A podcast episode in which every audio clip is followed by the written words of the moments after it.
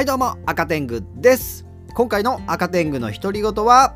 ベビーメタル武道館公演へ行ってきましたです。ぜひ最後まで聞いていってください。いやー行ってきましたよ武道館。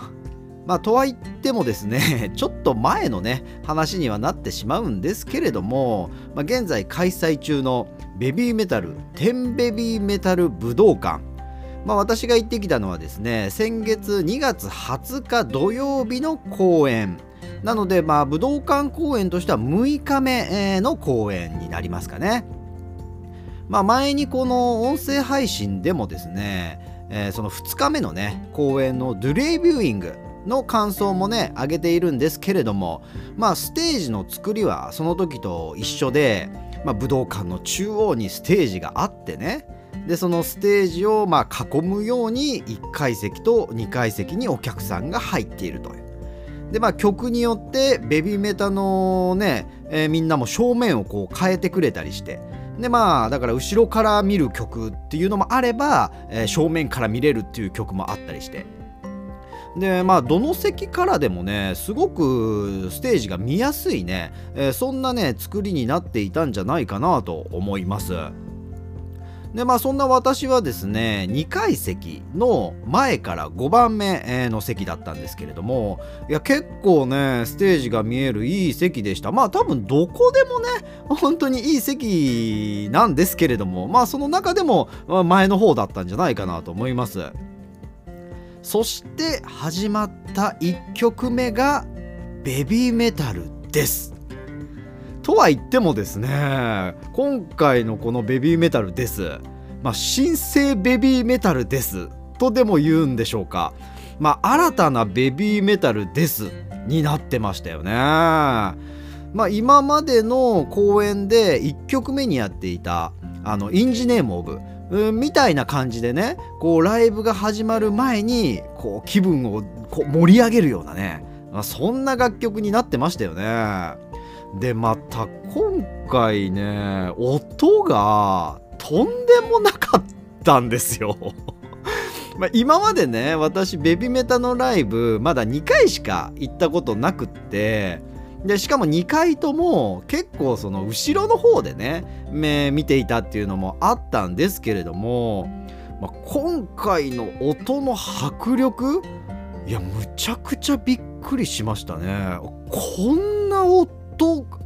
出るんだみたいな。すごいこう体がビリビリくるというか音の圧を感じるというかね。いやとにかくねすごくてそれにまずねちょっとびっくりしちゃいましたね。でそんなね音の中ですよ。2曲目「いじめ。ダメ。絶対」この曲は Day1、Day2、Day3、Day4 までは最後に披露されていたのがこの曲だったんですよね。で今回は1曲目ということでいやいきなりこの曲で来るかっていう驚きがねありましたよね。そして2曲目あ2曲目というか曲でいうとまあ3曲目なのかな「ギミチョコ」いやーもちろんですね、まあ、今回の公演はね、えー、観客の皆さんメイトの皆さんみんな声は出せないんですよねそれでもねきっと、まあ、私も含めですけれどもあの場にいた全員がね心の中で「ズッキュンドッキュン!」っていう叫んだことでしょうよ。そしてその次がドキドキモーニング。いやこれもねちょっとイントロが鳴り出した瞬間にちょっとテンション上がりますよね。来たーっていう。でまあ最近のねベビーメタルの曲はやっぱねかっこいい曲が多いっていう印象がね私の中ではある。まあその中でねこの曲はやっぱすーちゃんの可愛さみたいなところがすごくね出る曲なのでなんか聴いててこうにっこりしちゃいますよね。そしてね紙芝居と呼ばれているナレーションが入って始まったのがおねだり大作戦。びっくりでしたね。まあこのおねだり大作戦というのはねまあゆいちゃんとねもあちゃんの2人でね披露してきた曲。まあ、当然ゆいちゃんがねいない状況で披露されることはなかったんですよね。そんなおねだり大作戦がまさか披露されるとは。でまあステージ上にはね当然モアちゃんはいるんですけれどもその他にも4人のねちっちゃい ダンサーが登場しておりました。なんかそれを見てねモアちゃんのお姉さん感みたいなのが すごく感じられましたよね。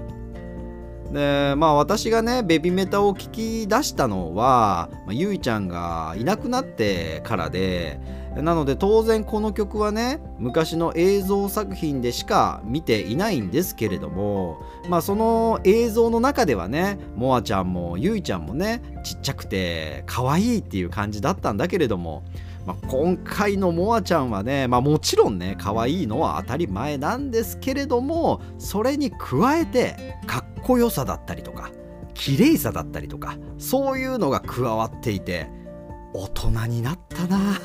っていう。まあ本人からしたらねあなた誰でしたっけみたいな。遠い親戚のおじさんみたいな。まあねそんな感じもねするんですけれどもやっぱちょっとね感慨深いものがありましたよね。まあそんなね言ってみればモアちゃんのソロステージがあったわけですよね。ということはなんですよ。スーちゃんのソロステージとして披露されたのが「暁」まあさっき言ったようにですね私がベビメタを知ったのはねまだまだほんと最近ででそんな私がいつかライブで見たい聴きたい歌いたいっていう まあそういう曲がね2曲ありました。それが「 NO RAIN, NO RAINBOW」と「暁」まさかここでそのうちの1曲「暁」聴けるなんてね。こんなに嬉しいことはないですよね。でまた今回の「暁」むちゃくちゃ良かった。ほんと震えるぐらい良かった。なんか途中でね音がピタッと止まってスーちゃんがゆっくり歌い出してね。でスーちゃんの声だけが武道館に響き渡るっていうそういうところがあるんですね。本当に息をするのを忘れます。ただただ聞き入ってしまう。たった一人でね武道館の中央にいるスーメタルに見入ってしまう。そして最後まで畳みかけるような音と声。本当に素晴らしかった。いやこんなね私の語彙力のない感想ではね いやあの今回のね暁の良さの100分の1いや1000分の1いや1万分の1もう伝わってないと思うんですよ。それがちょっと悔しいですね。だからこれちょっとねほんと全人類に見てほしいんですよね。と言ってもね次の公演ではきっとやらないと思うんですよね。だからワンチャンねデュレイビューイングをやってほしいなと思ってて。でもしやっ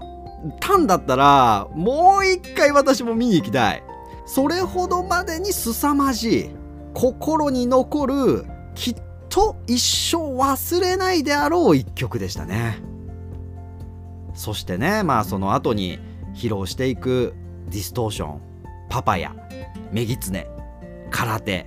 ヘドバンギャまあもちろん全部いい曲だしね。むちゃくちゃ盛り上がる曲ばっかりだし。